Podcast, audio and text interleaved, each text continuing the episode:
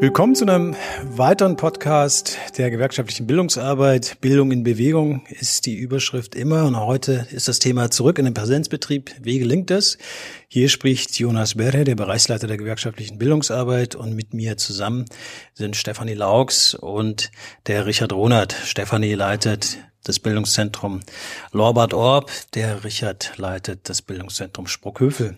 Wir wollen uns gemeinsam unterhalten heute, wie denn die Situation gerade vor Ort ist, welche Verabredungen ihr getroffen habt, wie ihr zurückgeht in den Präsenzbetrieb und welche ersten Erfahrungen es auch schon gibt.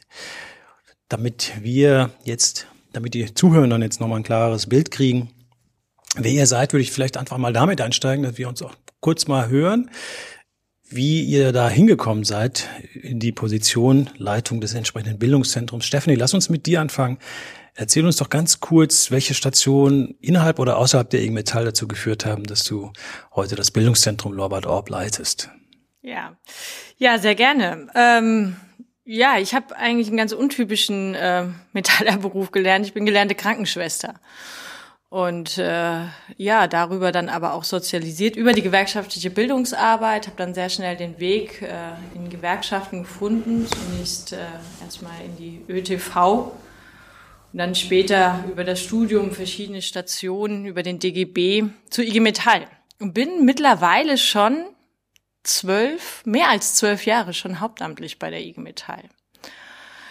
Ja, ich kann nur sagen, gute Entscheidung, beste Entscheidung. Und ähm, die Stationen, ich habe äh, lange Jahre in der hauptamtlichen Weiterbildung gearbeitet, habe dort auch viele Seminare selbst durchgeführt, war dort viel in Bildungszentren natürlich und ähm, dann vor rund fünf Jahren äh, gewerkschaftliche Bildungsarbeit, ähm, da in die Bereichsleitung gegangen.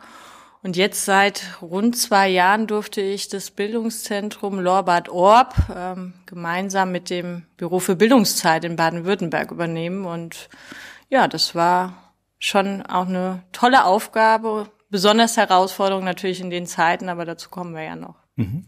Wunderbar. Richard, wie war das bei dir?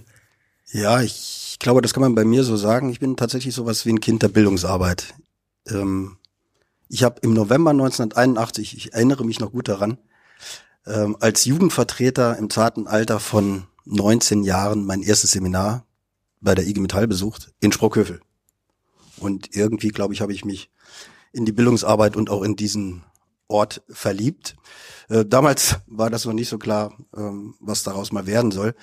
Ich habe dann lange Jugend- und Jugendbildungsarbeit gemacht und äh, war auf der Akademie der Arbeit und bin im Anschluss an die ADA auch in der Abteilung Bildung beim Vorstand der IG Metall gelandet, als Praktikant. Heute würde man sagen, als prekär Beschäftigter, das war auch so.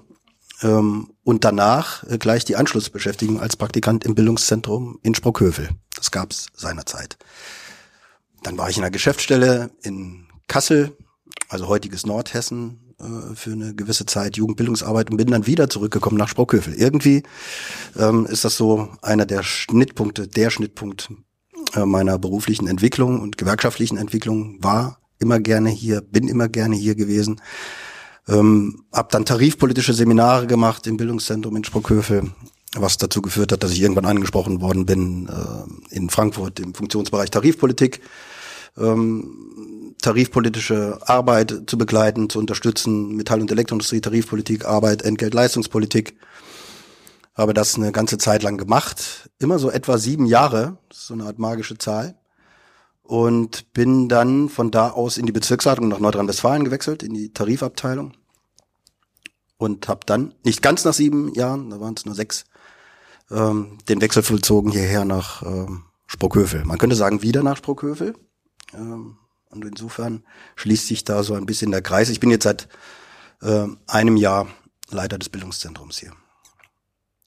Neben euren beiden Bildungszentren Lorbert Orb und Sprockhövel haben wir ja noch ein paar mehr Bildungszentren innerhalb der IG Metall und ähm, reden mit euch sozusagen exemplarisch als Schulleitung. Ich hoffe, wir können zu dem einen oder anderen Thema auch nochmal eine Schulleitung äh, aus einem anderen Bildungszentrum einladen. Aber jetzt gucken wir erstmal ganz intensiv heute auf Sprockhövel und auf Lorbert Orb, so ein bisschen exemplarisch für das, was wir gerade in den Schulen diskutieren. Vielleicht noch ein Satz zu den jeweiligen Schwerpunkten und zu dem, was eure Häuser ausmacht. Richard, wie würdest du das in deinem Fall beschreiben? Beschreiben? Naja, wir haben, glaube ich, schon äh, durchaus ähnliche Situationen in allen Bildungszentren. Wir sind ja alle mehr oder weniger Full-Sortimenter, wenn man das so sagen kann. Ähm, dennoch, glaube ich, für Sprockhövel kann man sagen, auch aus der Tradition und der Geschichte heraus, wir haben im September nächsten Jahres unser 50-jähriges Jubiläum, 50 Jahre Bildungsarbeit in Sprockhövel. Und äh, das Bildungszentrum in Sprockhövel, glaube ich, hat sich immer dadurch ausgezeichnet, dass äh, Fragestellungen von konzeptioneller Weiterentwicklung von Bildungsarbeit, von Erwachsenenbildung, von gewerkschaftlicher Bildungsarbeit äh, auf der Tagesordnung gestanden hat, dass äh, wir dort innovativ sein wollen, dass wir was ausprobieren äh, wollen. Ähm, was heißt Bildungsarbeit aus der Perspektive abhängiger Arbeit? Und daraus sind äh, eine Reihe von Schwerpunkten entstanden, äh, die, glaube ich, auch ähm, einen gewissen Stellenwert haben. Ob das das Thema äh, tarifpolitische Bildungsarbeit äh, ist, das äh, dieses Haus, glaube ich, äh, schon steht, oder auch Arbeits- und Gesundheitsschutz. Ähm, wir machen ähm, äh, Betriebspolitik, gewerkschaftliche und gesellschaftliche Grundlagenbildung. Mhm.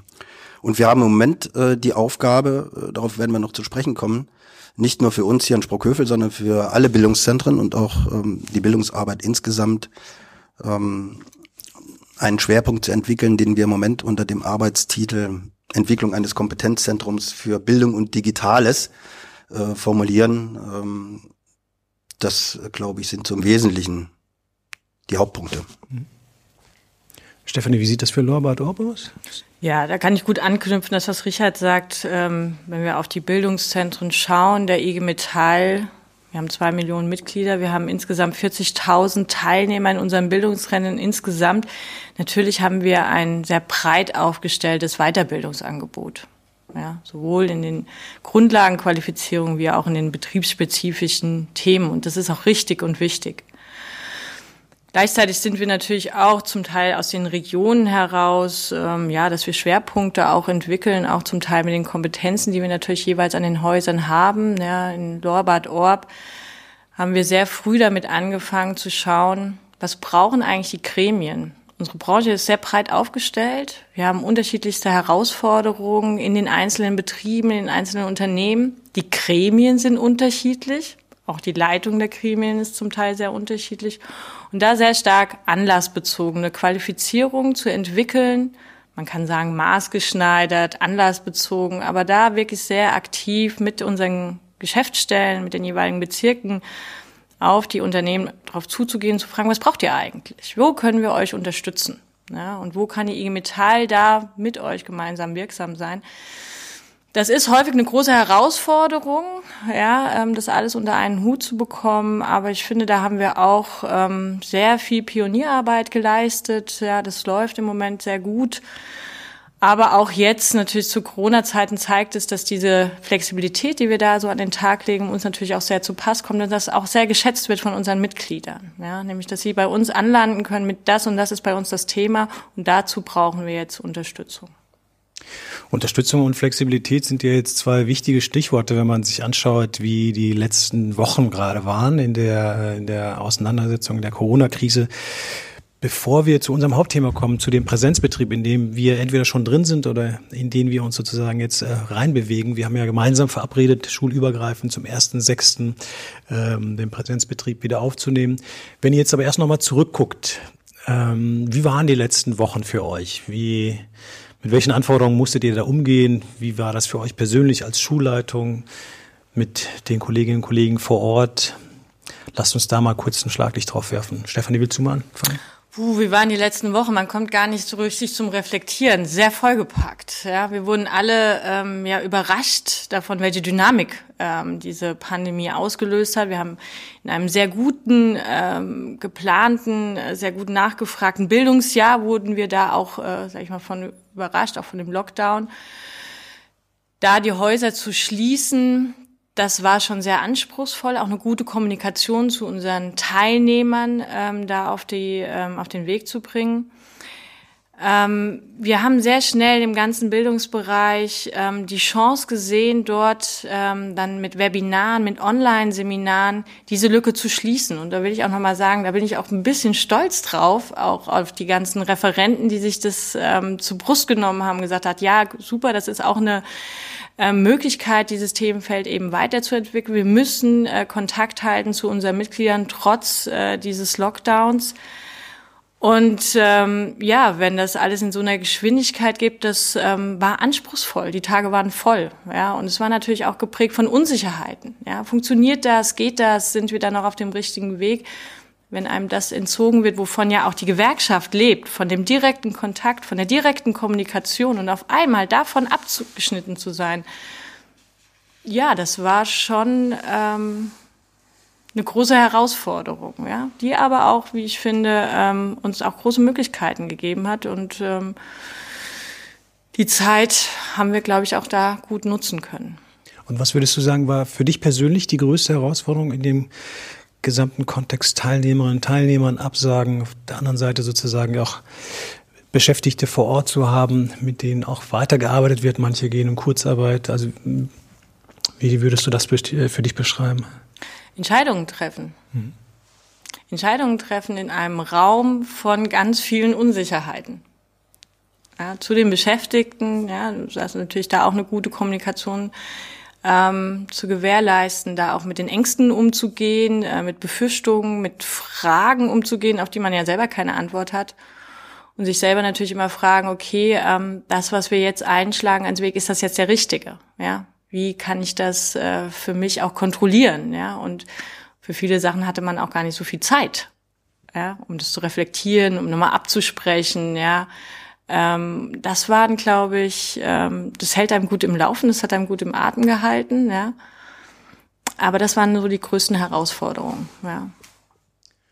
Richard, ich weiß noch, ich war bei euch hier im Haus in Sprockhövel in den letzten Tagen, in denen noch Seminarbetrieb stattfand und mit dem 16. März gab es ja dann den Lockdown. Wir haben alles erstmal zugemacht und sind dann ins Netz gewandert. Und ich weiß noch, dass es eine große Aufregung erstmal gab, weil ja minütlich uns die Nachrichten aus äh, verschiedenen Quellen erreicht haben. Wie war das für dich und auch die Folgen danach?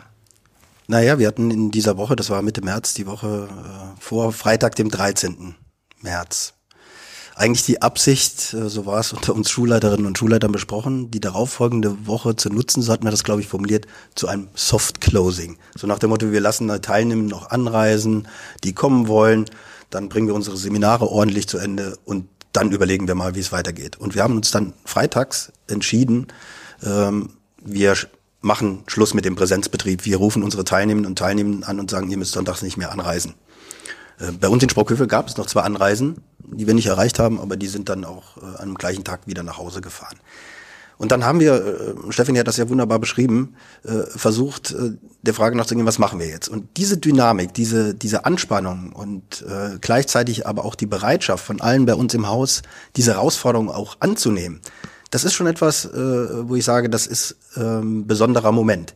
Ich habe überlegt, ob, man, ob ich das mit irgendwas vergleichen kann, was ich vorher schon mal in der IG Metall erlebt habe. Und wenn ich genauer hingucke, dann ist es für mich so, dass ich das, wenn überhaupt, vergleichen kann mit so einer angespannten Situation in der Tarifbewegung, vielleicht auch im Arbeitskampf. Ich will das nicht gleichsetzen, das geht natürlich nicht.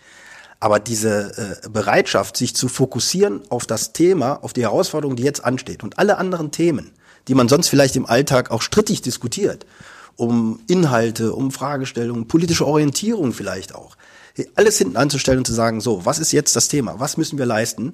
Was ist die Herausforderung, äh, was erwartet die IG Metall auch von uns und welche Verantwortung haben wir als Bildungszentren in dieser schwierigen Konstellation?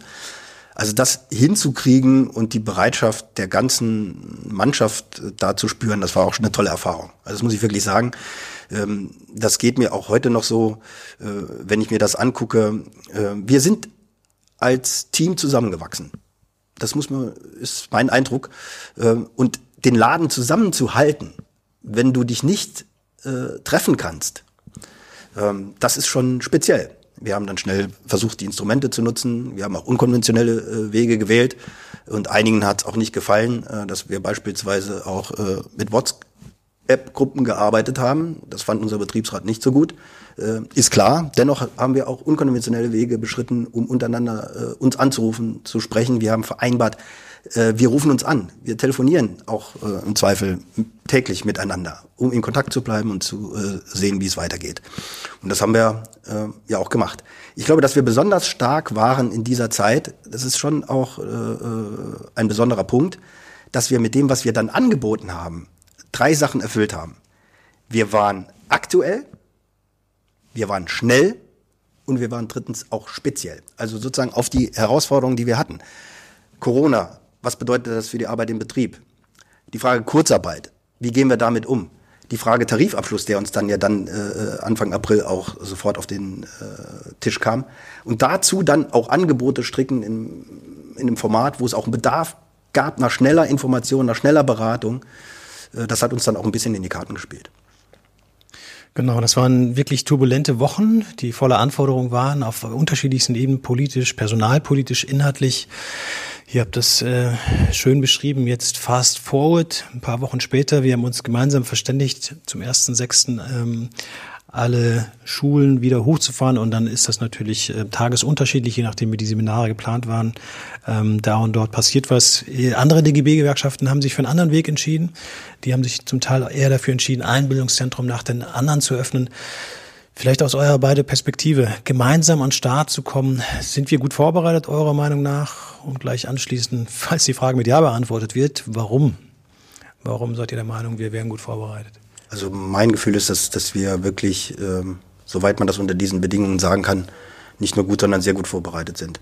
Und ich führe das darauf zurück, dass wir eine sehr gute Kommunikation untereinander hatten. Unter den Bildungszentren, allen Bildungszentren der IG Metall, gemeinsam äh, mit äh, dir, Jonas, als FB-Leiter und auch Irene als geschäftsführendes Vorstandsmitglied. Diese direkte Kommunikation, der permanente Austausch ist Voraussetzung äh, dafür, dass wir das äh, auch so abgestimmt bewältigen können. Und ich füge hinzu, wir haben natürlich auch die Situation bei uns im Haus im Bildungszentrum, ich habe es eben erwähnt, wir haben Handlungsfeld Arbeits- und Gesundheitsschutz. Wir haben Gesundheitsschutzexperten, äh, Hygieneexperten qua Profession, äh, die relativ schnell äh, bestimmte Standards auch so umgesetzt haben unter der Fragestellung, was brauchen wir denn dann fürs Bildungszentrum oder für die Bildungszentren äh, an, an Maßnahmen, an Verhaltensregeln, äh, um dann auch wieder in einen Präsenzbetrieb gehen zu können. Das haben wir untereinander besprochen, das haben wir kommuniziert. Und wir haben dann natürlich alle damit äh, zu kämpfen, äh, dass die Anforderungen in den jeweiligen Bundesländern sehr unterschiedlich waren und sind äh, zum großen Teil interpretationsbedürftig und dass äh, unser Freund Armin Laschet in Nordrhein-Westfalen äh, das anders sieht als äh, der Gretschmann in Baden-Württemberg oder der Söder in Bayern äh, oder der Weil in Niedersachsen. Und damit umzugehen und dennoch koordiniert äh, vorzugehen, äh, das ist uns ganz gut gelungen. Ich sage an der Stelle immer, ähm, wir haben als Bildungszentren, äh, zumindest für Sprockhövel kann ich das sagen, eine besondere Herausforderung. Mit Blick auf die Corona-Schutzverordnung, die wir mittlerweile, glaube ich, so gut kennen wie unsere Tarifverträge. Ähm, das erste ist, wir sind eine Einrichtung der Erwachsenenbildung. Die werden da besonders behandelt. Das zweite, wir sind ein Beherbergungsbetrieb, für den besondere Regelungen gelten. Drittens, wir haben eine Gastronomie. Viertens, wir haben auch einen Fitness- und Wellnessbereich. Und fünftens, wir sind auch noch Kindertagesstätte. Also und diese Anforderungen äh, dann unter einen Hut zu kriegen, das war die Herausforderung. Die haben wir aber angenommen und äh, sind äh, Stand heute äh, auch in der Lage, alle Anforderungen zu erfüllen und können deshalb auch guten Gewissens und gut vorbereitet äh, in diesen Präsenzbetrieb gehen.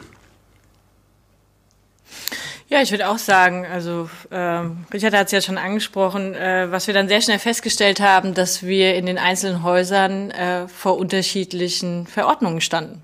Also für das Bildungszentrum Lorbad Orb, das wäre einmal Hessen und das ist Bayern und natürlich das Büro für Bildungszeit Baden-Württemberg. Das durfte ich dann, äh, hatte ich dann alles dreimal und äh, genau, die Kommunikation war sehr wichtig, ne? sich auszutauschen, wie setzen wir das um. Ja, und ich kann nur sagen, dass äh, auch alle Beschäftigten in den Bildungszentren ähm, ja an Kreativität quasi gesprudelt haben. Ja? Was wir überall haben, ist natürlich die Situation äh, der Abstandsregelung. Das ist etwas, was wird uns jetzt auch noch die nächsten Wochen beschäftigen. Wir haben die Häuser so aufgestellt, dass wir, äh, wenn wir Teilnehmer haben, dass sie diesen Abstand wahren können. Das heißt natürlich auch, dass die Ressource des Hauses oder unserer Häuser sehr begrenzt ist. Das heißt, wir werden jetzt auf längere Zeit weniger Teilnehmer reinnehmen können.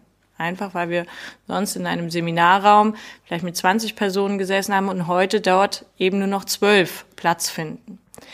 Das ist die Herausforderung. Ja, und das war auch die Herausforderung auf der wir dann getroffen sind, okay, welche Seminare nehmen wir jetzt in die Häuser? Ne? Wo haben wir verbindliche Zusagen? Und das hat uns natürlich auch sehr beschäftigt. Wir haben die Teilnehmer abtelefoniert, ähm, weil auch sie natürlich in unterschiedlichen Situationen waren. Ne? Betrieblich wie auch privat können sie jetzt Teilnehmer, können sie Weiterbildung wahrnehmen. Ja? Und das war ein ähm, sehr anspruchsvolles Matching oder ist es auch immer noch.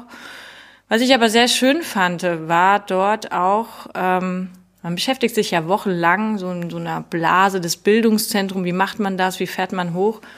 Und dann auch die Teilnehmer oder unsere Mitglieder am Telefon zu haben und da zu hören, ja, wir wollen, wir wollen in die Bildungszentren, wir wollen Weiterbildung machen, wir wollen die Betriebe, wir wollen vielleicht nicht zurück zur Normalität, aber wir sind jetzt gefragt. Wir merken, die Arbeitgeber nutzen das jetzt zu ihren Zwecken und wir brauchen die IG Metall, wir brauchen auch die Bildungsarbeit, die Unterstützung da, um dem entgegenzuhalten. Und das hat uns alle auch nochmal so motiviert zu sagen, ja, super, wir machen auf, wir machen alle auf, weil das ist jetzt wichtig, ähm, hier Unterstützung zu leisten und den Ort auch zu geben, ähm, sich auch für diese großen Herausforderungen jetzt ähm, stark zu machen.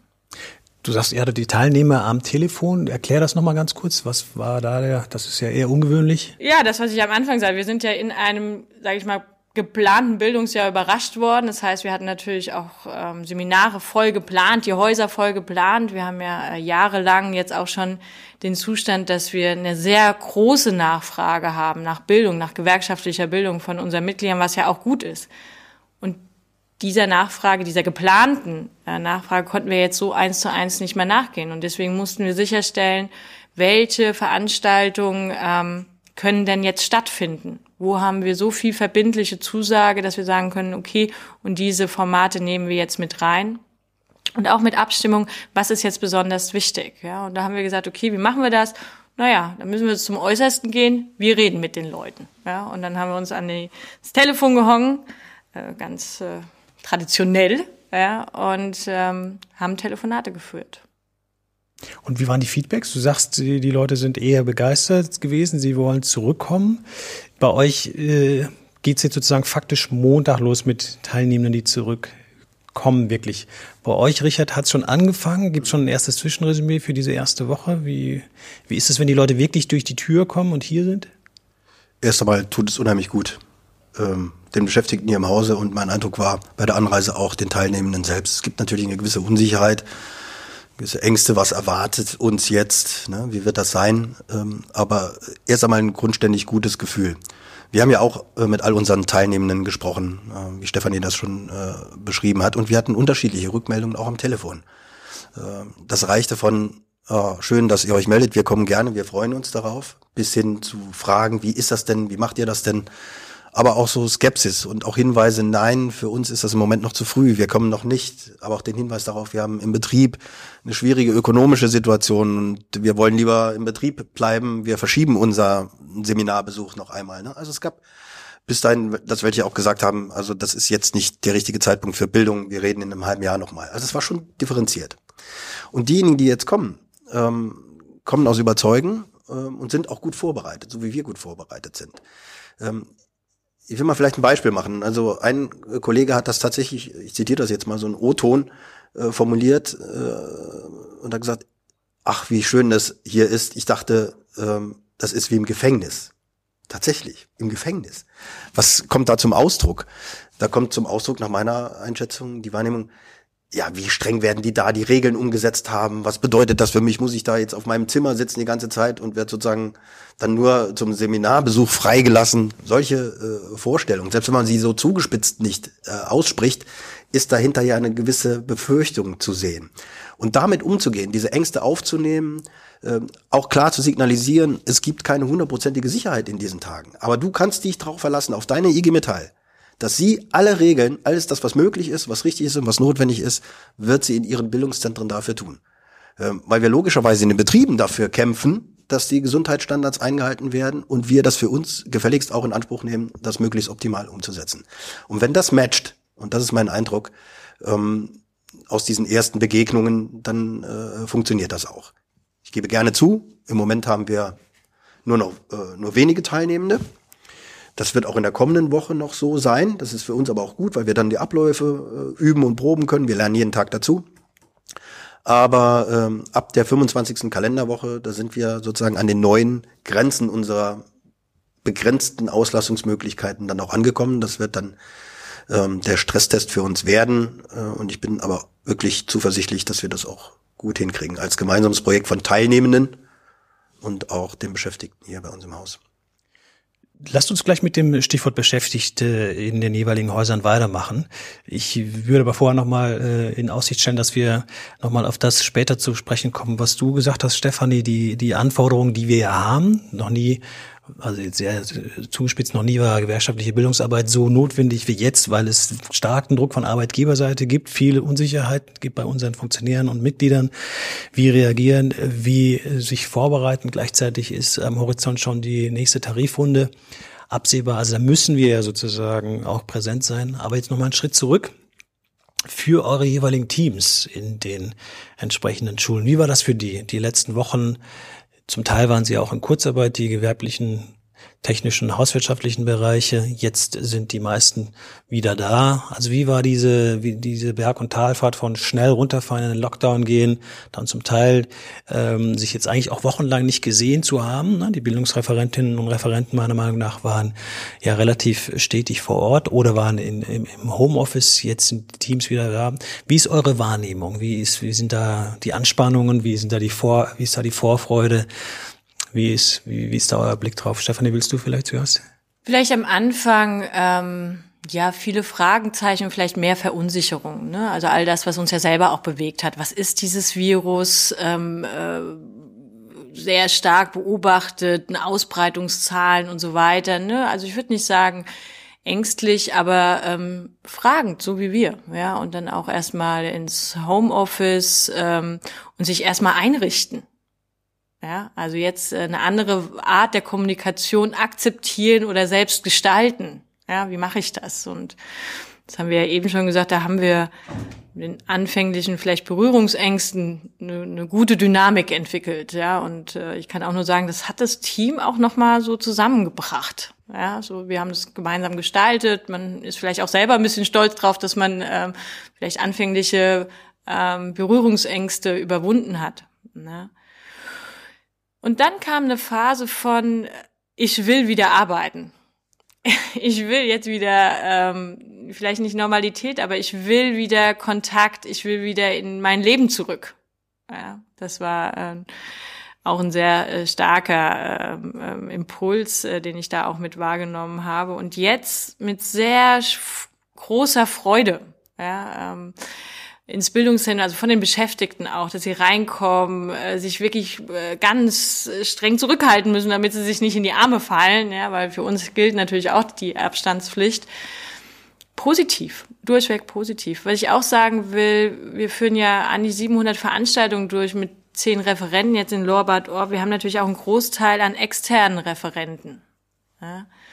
Und da muss ich auch sagen, das fand ich auch nochmal sehr eindrücklich, wo wir ja auch die Kommunikation gehalten haben. Das ist ja, sag ich mal, jetzt noch vielleicht noch mal ein bisschen äh, anspruchsvoller als äh, mit Beschäftigten, ja? direkt Beschäftigten. Ich finde, das haben wir auch gut gemacht. Wir haben immer sehr transparent äh, dargestellt, dass wir jetzt in einer unsicheren Situation sind, dass wir alles natürlich möglich machen für ihre Situation und gleichzeitig auch keine Planungssicherheit in dem Moment haben. Ja? Und ihnen auch in Aussicht gestellt haben, wir wollen mit euch arbeiten, weiterhin arbeiten, wenn ihr Anliegen habt, meldet euch, ja. Und ich finde auch, dass wir das unter diesen Umständen, die wir ja auch nicht lange planen konnten, sondern wir sind ja wirklich von einem Tag auf den anderen davon überrascht worden, ähm, das auch sehr gut hinbekommen haben. Das zeigt mir die große positive Rückmeldung. Wir haben natürlich jetzt auch wieder alle ähm, unsere Kollegen, Referenten, Externe angeschrieben mit hey super, es fängt wieder an, toll, ähm, es werden Termine ausgetauscht und es ist jetzt eine große Vorfreude auch und auch eine, ähm, ja, ich sag mal so eine, na, was heißt Verpflichtung? Irgendwas, was du angesprochen hast, was wir ja überall jetzt mitbekommen, dass ähm, gedroht wird mit Entlassungen, schwierige betriebliche Lagen, dass wir sagen, so und jetzt erst recht. Ja, mit Solidarität. Wir gewinnen das. Wir müssen jetzt Stärke zeigen und daran wollen wir auch mitarbeiten und das wollen wir auch mit unterstützen. Ja, ja so ist, würde ich sagen, die Situation.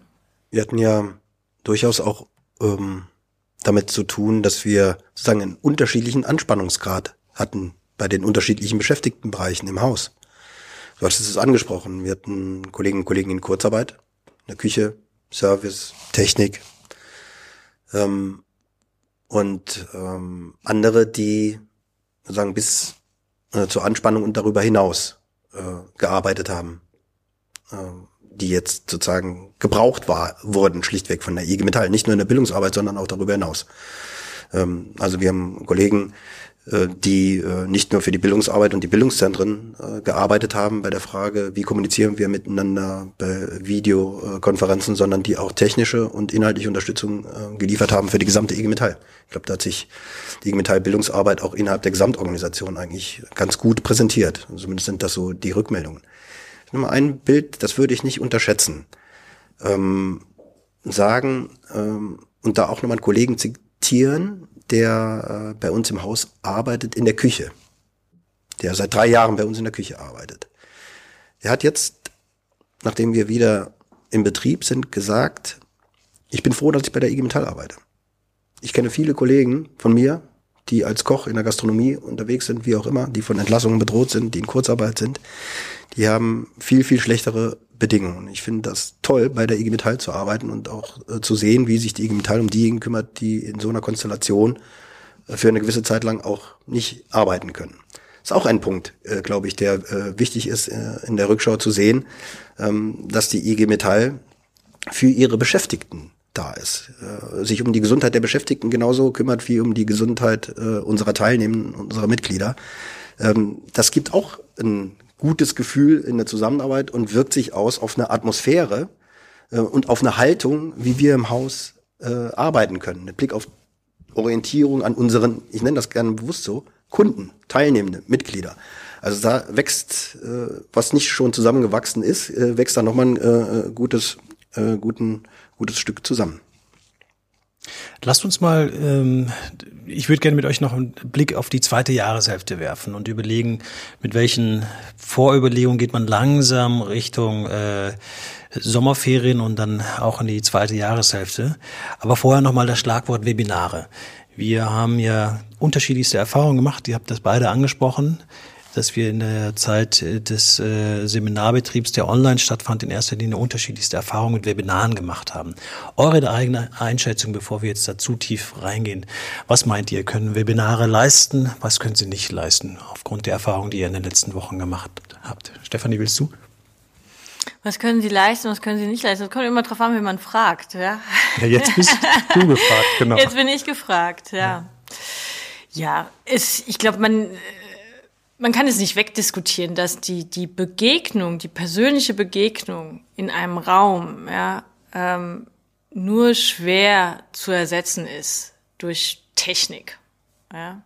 Und gleichzeitig finde ich schon, kann man sehr viel über Webinare.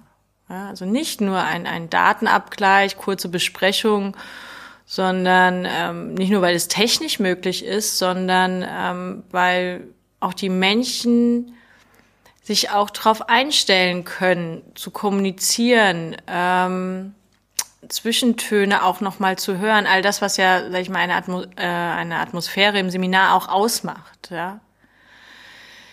Ich finde diese, ich finde, es bringt uns nichts, wenn wir das gegeneinander diskutieren, sondern es ergänzt es kein Mensch äh, möchte Präsenzseminare äh, nicht mehr haben oder ersetzen. Darum geht es nicht, sondern wir, ich finde, wir sind jetzt auf einem guten Weg, das ähm, in einer ergänzenden Weise auf den Weg zu bringen. Ja?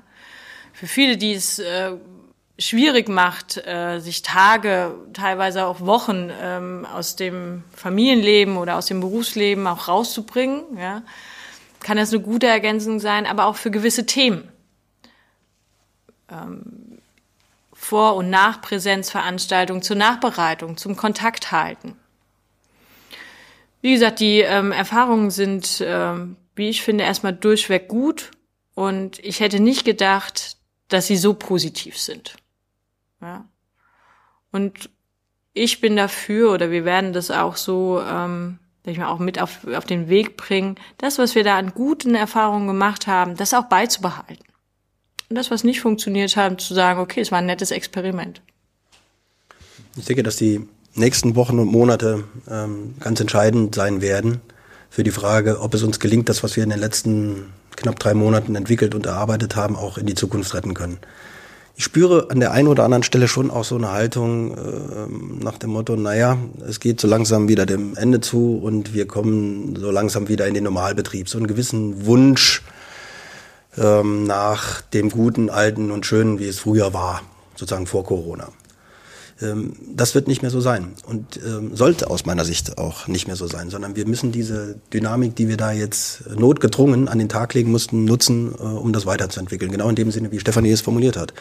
Ähm, nicht als ein Gegensatzpaar, sondern als einen integrierten Ansatz. Das Digitale ist nicht das Analoge und nicht umgekehrt. Das äh, steht nicht gegeneinander, sondern kann sich wunderbar ergänzen. Ähm, und ähm, die Frage wird eben sein, ob es uns gelingt, das tatsächlich beispielsweise in Ausbildungsreihen, Ausbildungsgängen miteinander zu kombinieren, äh, wo es in Zukunft selbstverständlich sein wird, dass es Anteile gibt bei den Ausbildungsgängen, die eben online stattfinden und die, dann auch in äh, Form von Präsenz äh, stattfinden, wo wir Workshops machen, wo wir uns treffen, wo wir präsent sind, bestimmte Dinge besprechen können, weil wir wissen nun mal, dass Lernen vor allen Dingen ein sozialer Prozess ist, dass es auch den informellen Austausch geben muss. Ähm, das, was alles typisch ist für Präsenztermine, äh, die soziale Seite. Und dann gibt's aber auch Themen, die, äh, über die man sich verständigen kann. Aufgaben, die erledigt werden können, äh, über die man sich äh, unterhält und feststellt, wie sie erledigt worden sind und wie dann der nächste Schritt ist. Das kann äh, online stattfinden. Und äh, wenn uns das gelingt, das zu etablieren, dann bin ich da auch ganz äh, zuversichtlich für die Zukunft, dass wir nicht in eine Konstellation kommen, ähm, dass wir äh, einerseits äh, unser Bildungsprogramm haben, und das war's dann, äh, sondern wir werden nach wie vor ein stabiles Bildungsprogramm haben mit festen Terminen, mit Standardseminaren, wo man jetzt schon weiß, äh, was im nächsten Jahr stattfindet.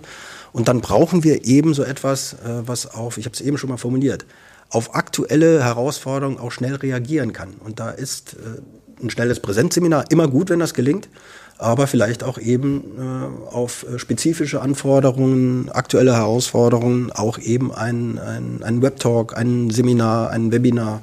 Ähm, und ähm, das auszubalancieren wird äh, wichtig sein für die Zukunft.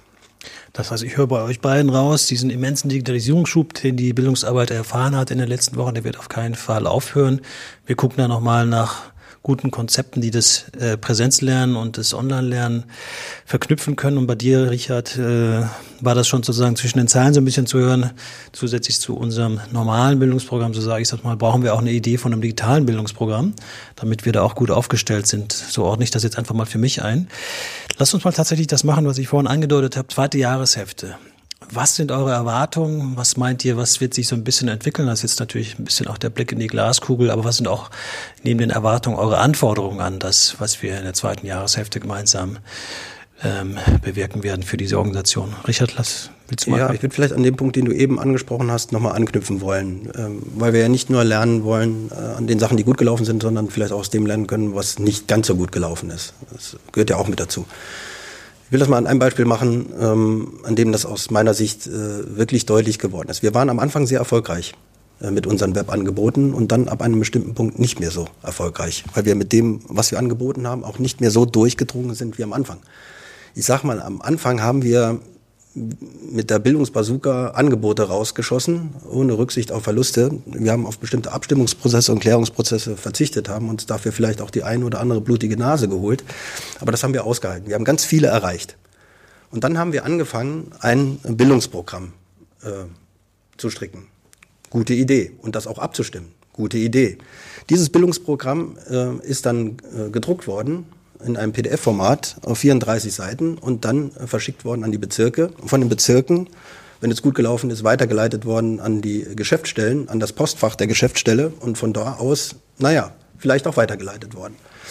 Ähm, warum sage ich das so zugespitzt?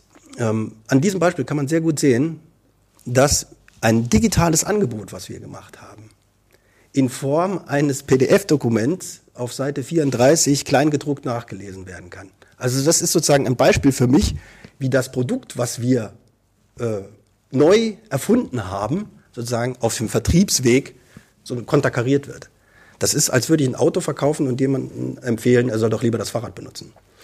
Äh, und da können wir besser werden. Und das wäre zum Beispiel auch meine Anforderung auf jeden Fall für das zweite Halbjahr, dass wir diese Frage Vertriebsweg unserer Angebote weiter optimieren, dass wir direkt durchdringen zu denjenigen, die unsere Angebote auch nutzen können und nutzen wollen. Ähm, wir haben gestern bei uns im Hause mal so eine kleine Runde gedreht zu der Frage, was könnten Angebote sein im zweiten Halbjahr. Die Handlungsfelder haben überlegt, äh, wir machen sowas wie unser Thema des Monats und bieten dazu etwas an. Äh, denkbar wären auch Sprechstunden zu bestimmten Themen anzubieten, vielleicht auch zur Entlastung von äh, Geschäftsstellen oder Bezirken zu bestimmten Fragestellungen. Oder so ein Format wie Frag deinen Anwalt könnte denkbar sein. Wir haben sozusagen im Gewerkschaftskalender ja auch Themen, die anstehen. Die JV-Wahl wird an, äh, im Oktober, November anstehen. Also wie kann man das zum Beispiel äh, auch nutzen um, mit Blick auf Kandidatinnen, Kandidatenfindung? Äh, du hast es angesprochen, Tarifbewegung. Das geht jetzt unmittelbar nach der Sommerpause los. Ne? Also sozusagen, es gibt Themen, an denen wir unmittelbar anknüpfen können äh, und auch ergänzend zu dem, was wir in Präsenz anbieten, auch äh, Webformate anbieten. Das sind unsere Überlegungen. Stephanie, wie ist dein Blick auf die zweite Jahreshälfte? Ja, alles das, was Richard gesagt hat, natürlich unbedingt. Zweite Jahreshälfte. Tja, hätten wir mal eine Glaskugel und können da reingucken, wie das geht. Wir sind ja im Moment so, dass wir zu Woche zu Woche planen. Ich glaube, die große Herausforderung nicht nur für die Bildungsarbeit, sondern auch für die IG Metall ist eben das, äh, uns gut auch für die Tarifrunde vorzubereiten. Also wirklich hier zu sehen, wir sind im Moment von der Kommunikation mit unseren Mitgliedern eingeschränkt. Ja, wir haben jetzt Möglichkeiten gefunden, das zu durchbrechen und das mehr auszubauen. Und das muss ein zentraler Punkt in der Bildungsarbeit sein. All das, was Richard eben gesagt hat, muss dazu dienen, dass wir dort gut aufgestellt sind. Wir wissen nicht, wie diese Pandemie sich weiterentwickelt. Wir haben jetzt überall Öffnungen. Ja, ähm, natürlich gibt es hier Befürchtungen mit einem weiteren Lockdown und so weiter. Das wissen wir alles nicht. Und gleichzeitig heißt es nicht wieder so rein wie beim ersten Lockdown bitte gut und all das, was wir jetzt entwickelt haben, stärken. Ja, das Ziel ist einen engen Kontakt und Unterstützung zu unseren Mitgliedern und das muss der Schwerpunkt, es wird der Schwerpunkt der gewerkschaftlichen Bildungsarbeit sein im zweiten Halbjahr und wahrscheinlich auch noch in dem nächsten Jahr. Lasst mich da anschließen, ihr beiden. Ähm, wir beenden den Podcast immer mit einem entsprechenden Blick nach vorn ein bisschen, das hatten wir gerade, aber auch mit einer persönlichen Botschaft, die sich an die entsprechenden Zuhörenden richtet, die unsere Podcasts begleiten und würde euch jetzt zum Abschluss einfach auch nochmal die Möglichkeit geben, aus eurer jeweiligen persönlichen Perspektive, ihr seid alles ein bisschen, ihr seid Selbstbeschäftigte der IG Metall, ihr seid mit Führungsaufgaben betraut, ihr seid aber auch Familienmenschen, die sich nebenher während der Auseinandersetzung der Corona-Zeit auch noch um Kinder und Berufsleben und Familie und alles zusammen kümmern mussten. Mit dieser Überschrift, die wir heute hatten, wieder zurück in den Präsenzbetrieb, die Schulen äh, kommen wieder an den Start. Wie kann das Ganze zusammengehen? Aus eurem Blick nochmal abschließend, und da können wir einfach mit dir anfangen, Richard und dann Stefanie. Was äh, würdest du den Zuhörenden heute nochmal mitgeben wollen, gerne an persönlicher Botschaft? Vielleicht ähm, anknüpfend, Jonas, ähm was du gerade angesprochen hast, Erziehung, Arbeit. Ähm, wie werden Handlungsspielräume erweitert? Also bei Kindern ist es so, die erweitern ihre Handlungsspielräume, indem sie ihre Grenzen austesten und damit erweitern. Das wäre für mich auch die tatsächliche Botschaft äh, aus den letzten Wochen. Wir müssen unsere Handlungsspielräume erweitern, indem wir Grenzen austesten, vielleicht auch die eine oder andere Grenzüberschreitung wagen, äh, es uns zutrauen, Fehler zu machen äh, und auch so eine äh, Fehlerkultur tatsächlich etablieren. Und nicht nur auf der Spruchebene, das ist schnell gesagt, äh, sondern äh, tatsächlich äh, Fehler zu machen, äh, daraus zu lernen und äh, die Konsequenzen zu ziehen und ähm, nach vorne zu gehen. Also keine Angst vor Scheitern, sondern Mut, um neue Dinge auszuprobieren. Das ist für mich die zentrale Erkenntnis aus den letzten zehn Wochen. Ja, dem kann man ja fast nichts zufügen. Auf jeden Fall. Ja, Bildung in Bewegung, das wäre auch mein, ähm, meine Message. Ja. Sich nicht entmutigen lassen. Ich denke, das wären anspruchsvolle Monate jetzt in der nächsten Zeit. Ja, äh, ja da den Mut zu haben, sich dem entgegenzusetzen, Kraft zu sammeln. Und ich glaube, das gelingt am besten mit der IG Metall zusammen und mit der gemeinsamen Bildungsarbeit. Ich glaube, wir sind gut aufgestellt, aber es heißt jetzt auch in Bewegung bleiben. jetzt geht es in die Betriebe zurück. Wunderbar, ihr Lieben, vielen Dank. Ich bedanke mich ganz herzlich bei euch beiden, beim Richard Ronert, dem Leiter der, des Bildungszentrums Sprockhövel, bei Stefanie Laux, der Leiterin des Bildungszentrums Lorbad Orb. Ganz herzlich natürlich auch wie immer beim Guido Brombach, der uns konzeptionell und technisch auch dieses Mal unterstützt hat bei unserem zweiten Podcast in der Reihe Bildung äh, in Bewegung. Wir werden weitermachen mit weiteren äh, Gästen und mit weiteren Themen. Ich hoffe, wir hören uns äh, bald wieder. Es bedankt sich äh, Jonas Berhe, Bereichsleiter der gewerkschaftlichen Bildungsarbeit. Und wenn es Fragen, Anmerkungen und ähnliches gibt, dann gerne an bildung.egemetall.de. Bis zum nächsten Mal. Vielen Dank.